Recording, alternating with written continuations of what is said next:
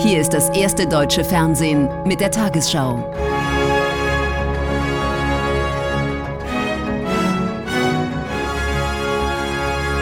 Heute im Studio Susanne Daubner.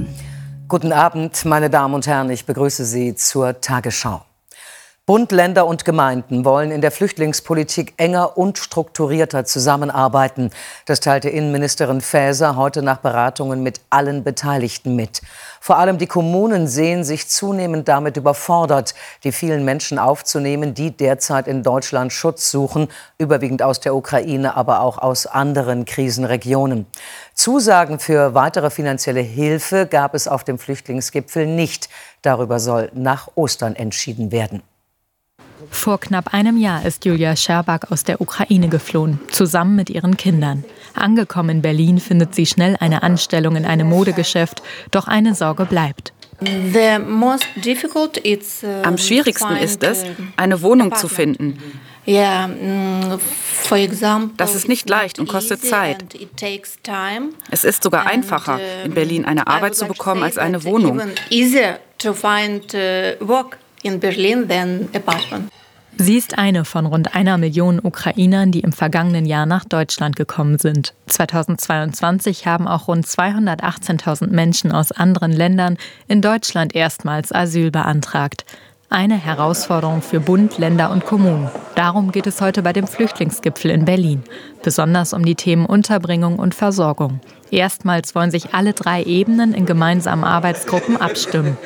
Es gab keine Arbeitsstrukturen, feste, die sich ganz regelmäßig zusammensetzen und ähm, konkrete Arbeitsergebnisse auch erzielen wollen über alle drei Ebenen hinweg. Und das haben wir heute geschaffen.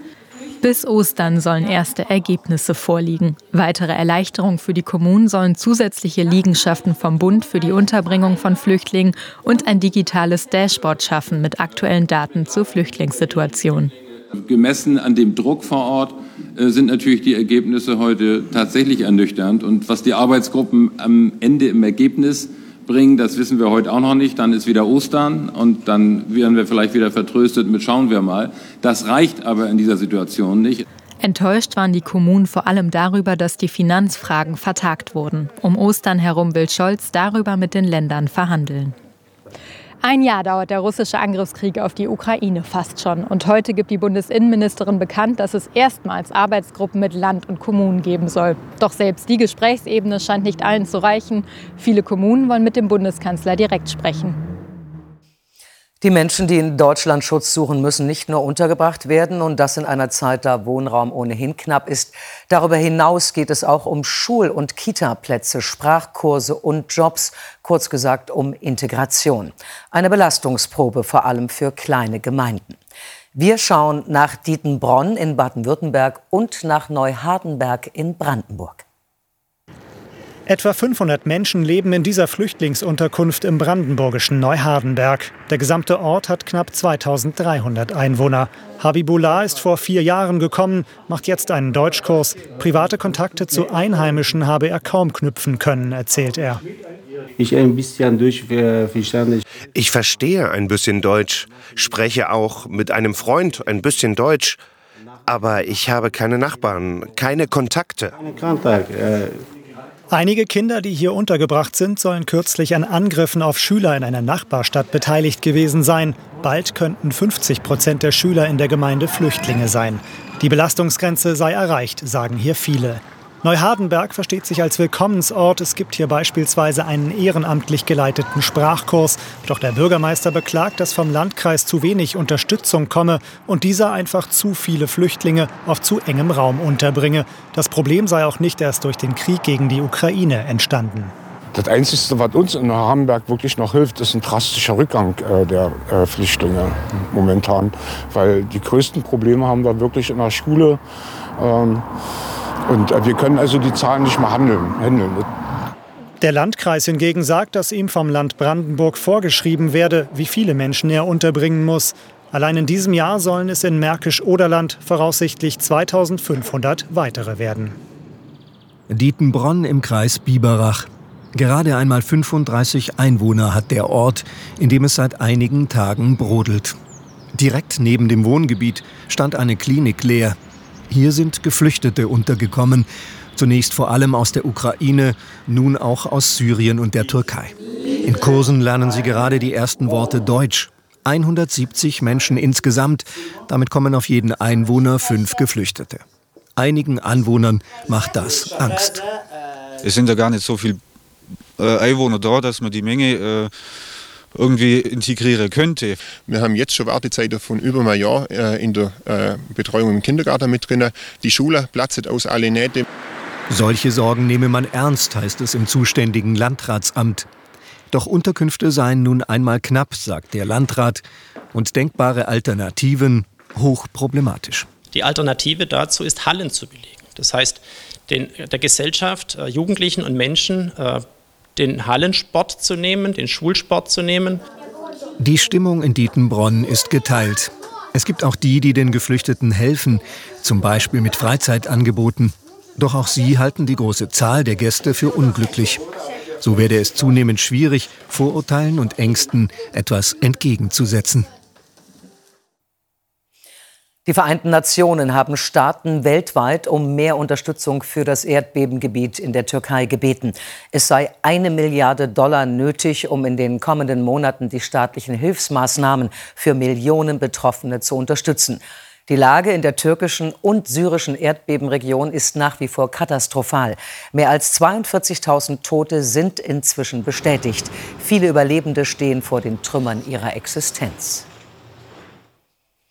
Das Bundesverfassungsgericht verlangt höhere rechtliche Hürden, wenn die Polizei automatische Datenanalysen bei Ermittlungen einsetzen will. Eine US-Software, die mit Informationen aus Datenbanken Profile von Verdächtigen erstellt, wird bereits von den hessischen Behörden benutzt. Damit sollen Gefahren frühzeitig abgewehrt werden.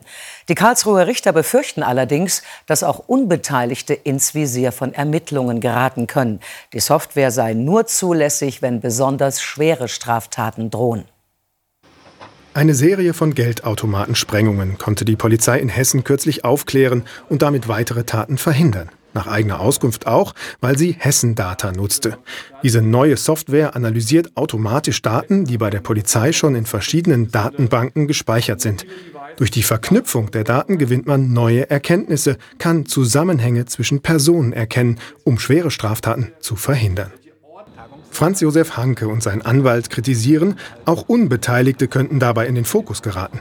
Der blinde Journalist und Bürgerrechtler ist auf Kontakte zu Menschen angewiesen, die zum Beispiel als Zeugen in den Datenbanken auftauchen. Ich kann diese Arbeit nur machen, wenn ich nicht selber Gefahr laufe und diese Leute nicht Gefahr laufen, ins Visier der Polizei zu geraten. Mit einem Klick könne die Polizei hier Persönlichkeitsprofile von Personen erstellen, betonte heute das Bundesverfassungsgericht. Und viele unbescholtene Bürger könnten durch die Auswertung ins Visier der Polizei geraten. Die angegriffenen Befugnisse lassen die automatisierte Verarbeitung unbegrenzter Datenbestände mittels rechtlich nicht eingegrenzter Methoden zu. Die rechtlichen Hürden für den Einsatz der Software seien nicht hoch genug. Es müsse eine konkretisierte Gefahr für wichtige Rechtsgüter wie Leib und Leben vorliegen. Das bedeutet, wenn man diese hohen rechtlichen Hürden beachtet und die entsprechenden Polizeigesetze nachbessert, dann ist der Einsatz dieser neuen Software erlaubt. Und an den Grundsätzen des heutigen Urteils könnten sich auch andere Bundesländer orientieren, die über den Einsatz dieser Software nachdenken. Das Bundesarbeitsgericht hat erneut den Anspruch von Frauen auf gleichen Lohn für gleiche Arbeit gestärkt. Es gab einer früheren Mitarbeiterin eines Metallunternehmens aus Sachsen recht, die weniger Gehalt bekommen hatte als ihr Kollege. Das Erfurter Gericht sprach der Klägerin eine Nachzahlung und eine Entschädigung zu. Den Hinweis des Arbeitgebers, der Mann habe besser verhandelt, ließ der Senat nicht gelten. Sie kann es kaum fassen. Die Klägerin Susanne Dumas hat sich durch alle Instanzen gekämpft, erfolgreich. Also ich denke vor allen Dingen an meine Töchter und an alle Frauen in Deutschland und bin so froh über diesen Meilenstein. Hier hatte Susanne Dumas bis 2019 gearbeitet. Im Vertrieb bei einer sächsischen Metallfirma verdiente sie mehrere hundert Euro weniger als ein männlicher Kollege. Und das bei vergleichbarer Qualifikation und Erfahrung. Begründung der Geschäftsführung, der Mann habe besser verhandelt. Heute wollte sich der Geschäftsführer dazu nicht äußern. Das Bundesarbeitsgericht sieht eine Diskriminierung aufgrund des Geschlechts. Unterschiedliches Verhandlungsgeschick sei kein Grund für Lohnunterschiede. Insbesondere kann sich die Beklagte nicht mit Erfolg darauf berufen, das höhere Grundentgelt des männlichen Kollegen beruhe nicht auf dem Geschlecht, sondern auf dem Umstand, dass dieser ein höheres Entgelt ausgehandelt habe. Ein Urteil mit weitreichenden Folgen für die Praxis sieht die Gesellschaft für Freiheitsrechte, die die Klägerin unterstützte.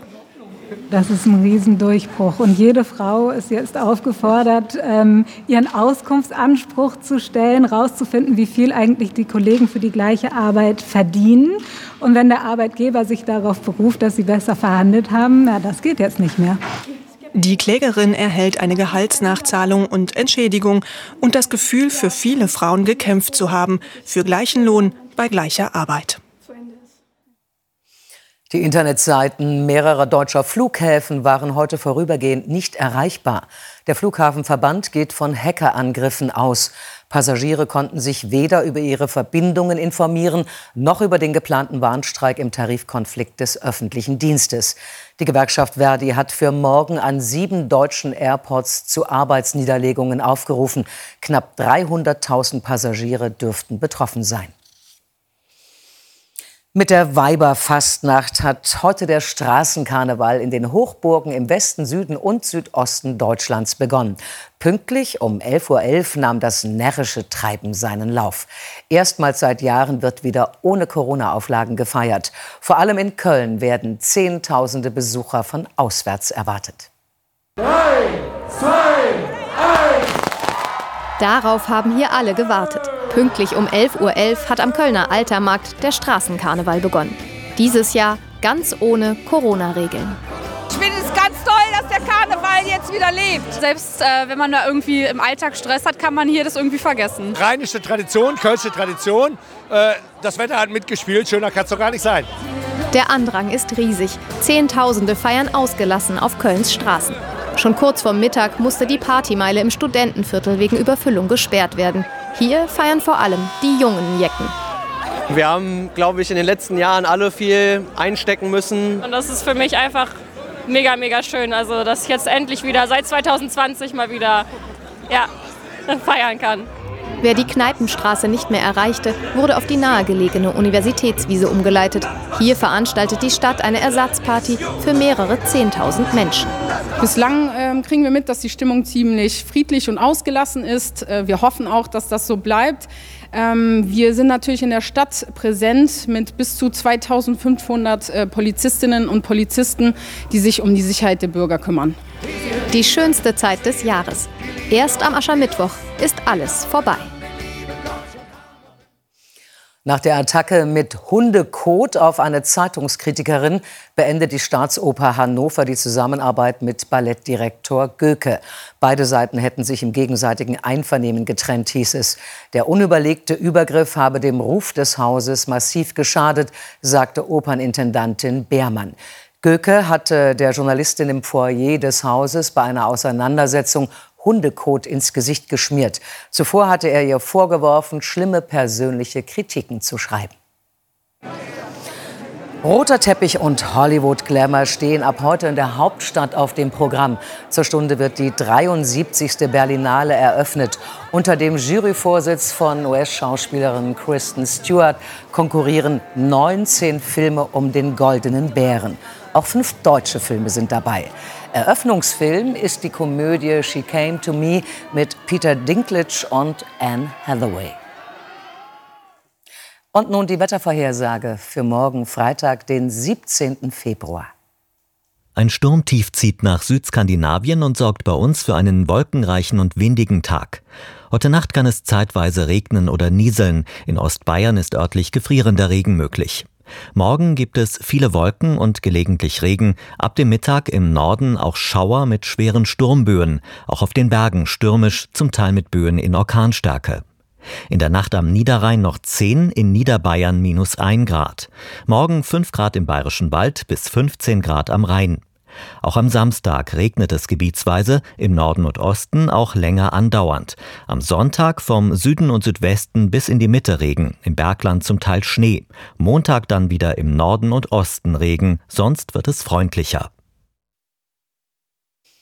Die Tagesthemen blicken um 22.15 Uhr auch noch mal auf die Ergebnisse des Flüchtlingsgipfels. Ingo Zamperoni fragt Innenministerin Faeser, warum der Bund nicht stärker hilft. Und es geht in einer Reportage um die umstrittene Palmölherstellung in Malaysia. Ich wünsche Ihnen einen angenehmen Abend.